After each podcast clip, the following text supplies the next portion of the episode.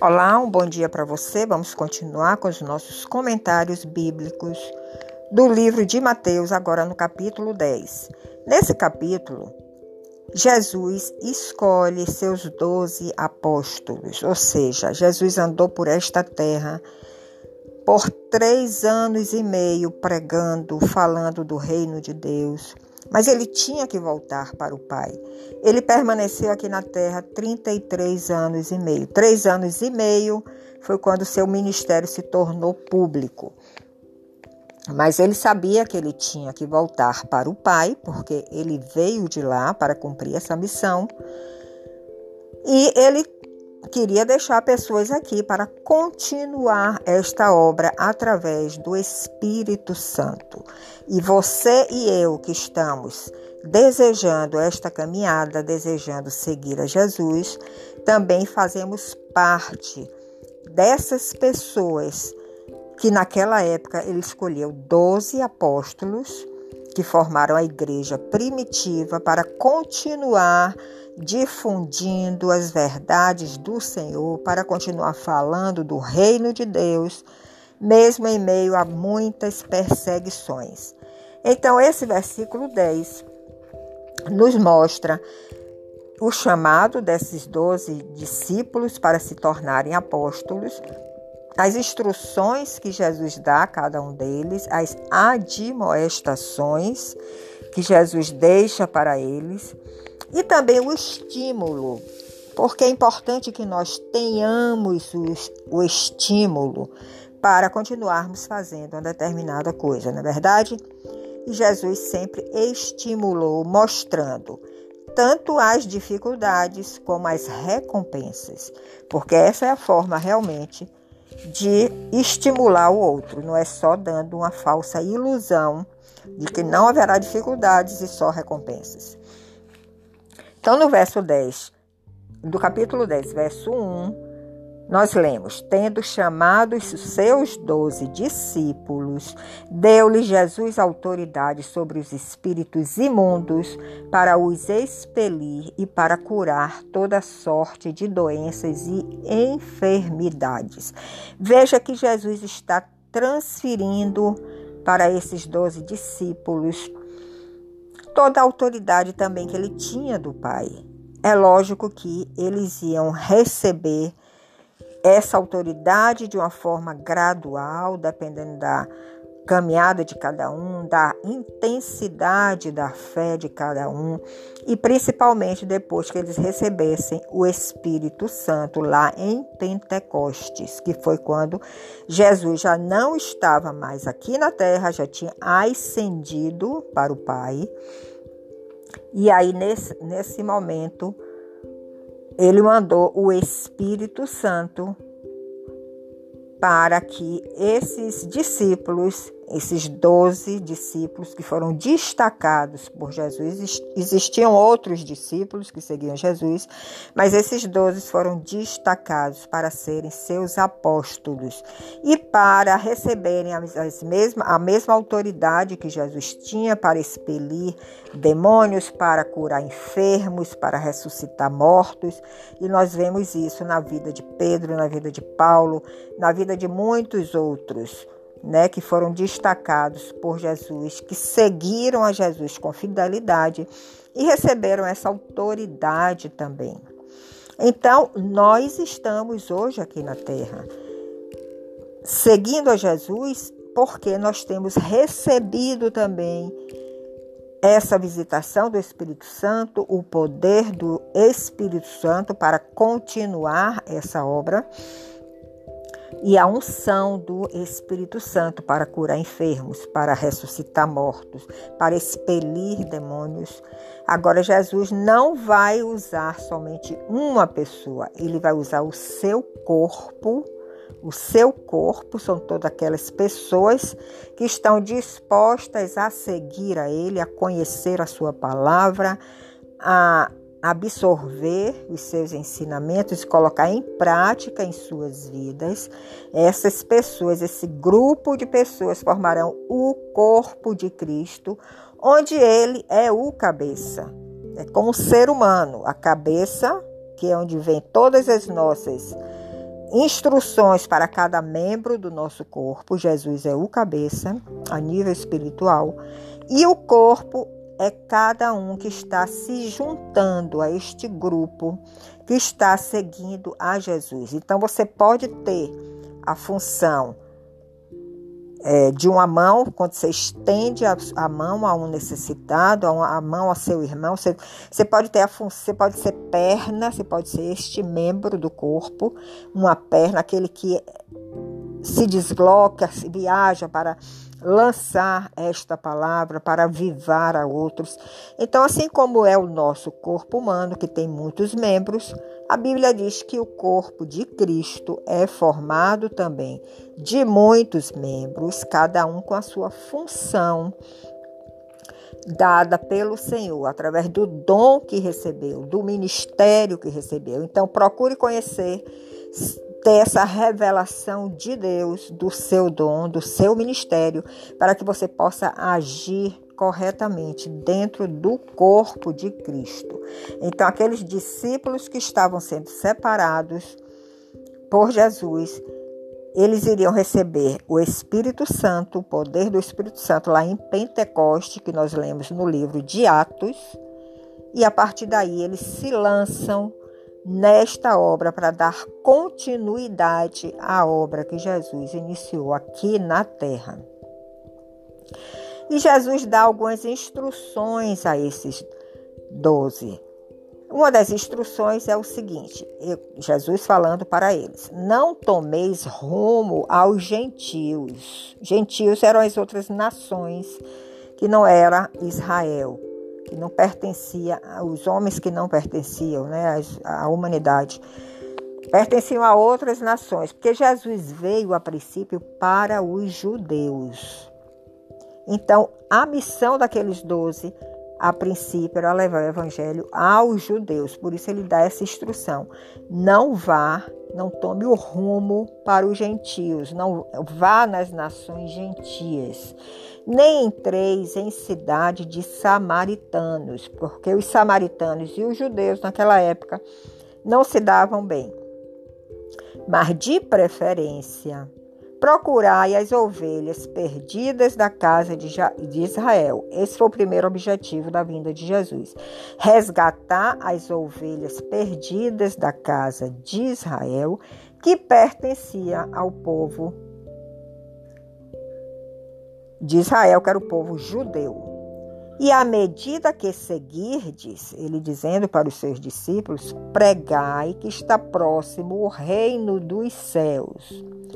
Curai enfermos, ressuscitai mortos, purificai leprosos, expeli demônios, de graça recebestes, de graça dai.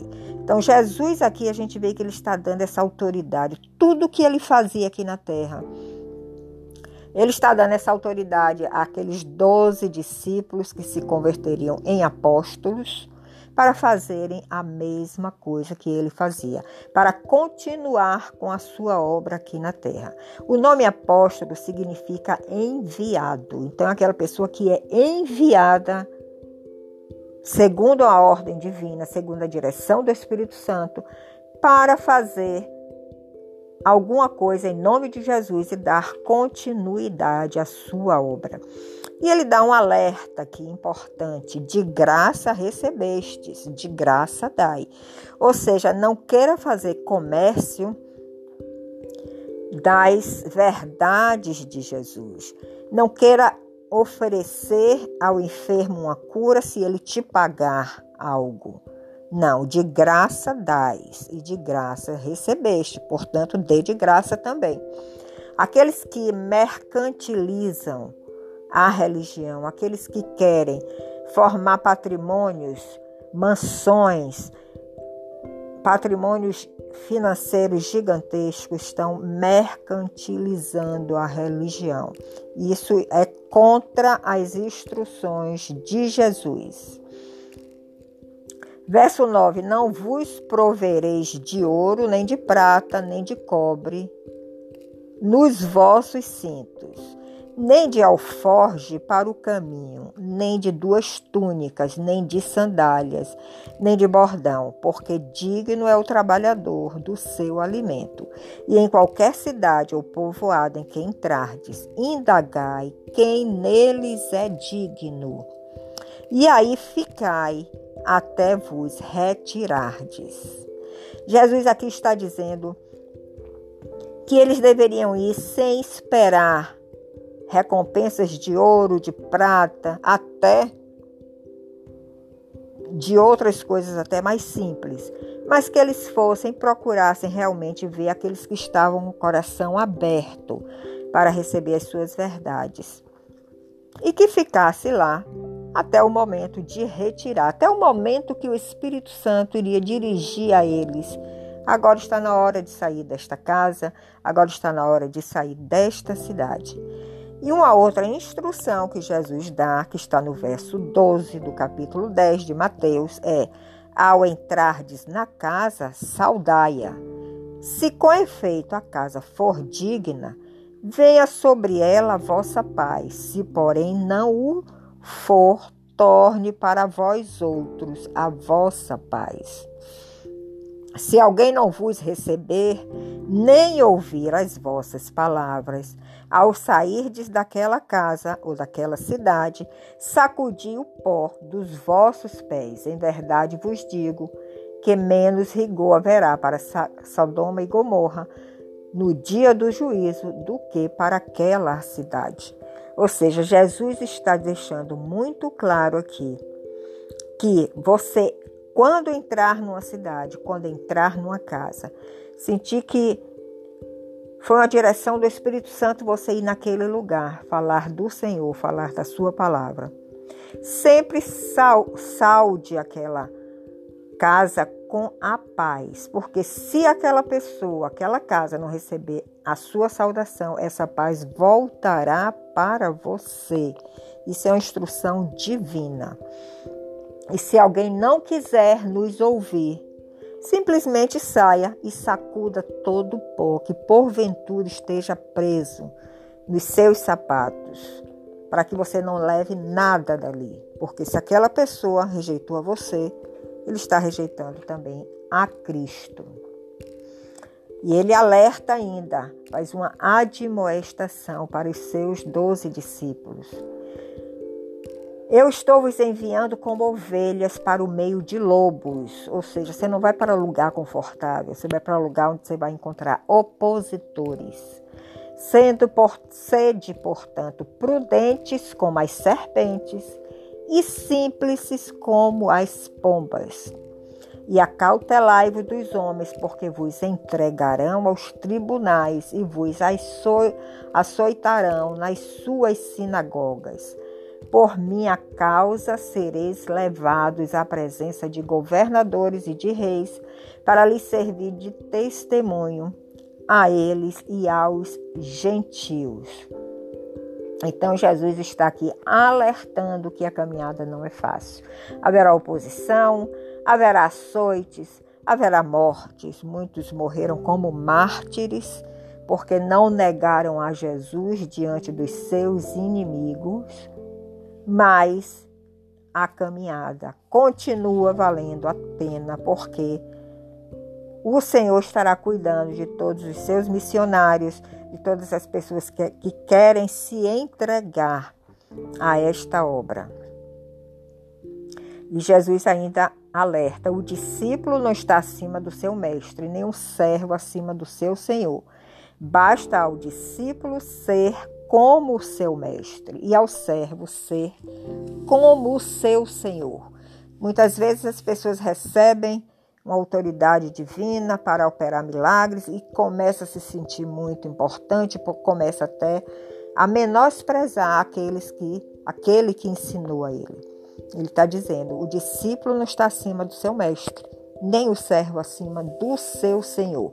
Portanto, vamos considerar e respeitar aqueles que estão acima de nós, que foram usados como nosso mestre, para nos ensinar, mesmo que o Senhor tenha nos dado até uma, uma graça maior para operar coisas que ele ainda nem operou.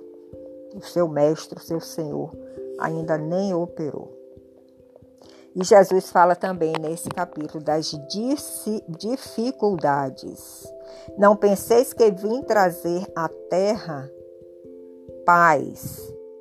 Não vim trazer paz, mas vim trazer espada. Isso está no verso 34. Porque quando Jesus chega na vida de cada um de nós, ele sempre divide. Muitas vezes divide famílias, muitas vezes por quê? Por que divide? Por que ele está trazendo espada? Porque ele está mostrando uma verdade que o outro ainda não conseguiu absorver, não conseguiu ainda viver ou aceitar. Mas qual deve ser a nossa atitude?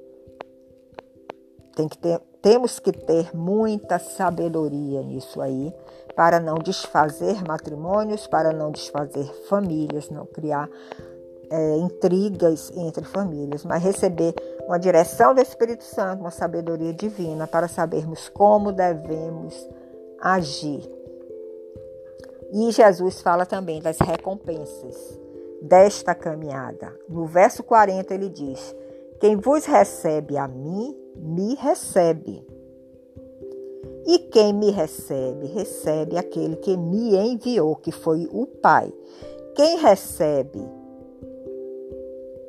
a um mensageiro de Jesus está recebendo a Jesus e, consequentemente, está recebendo também ao Pai.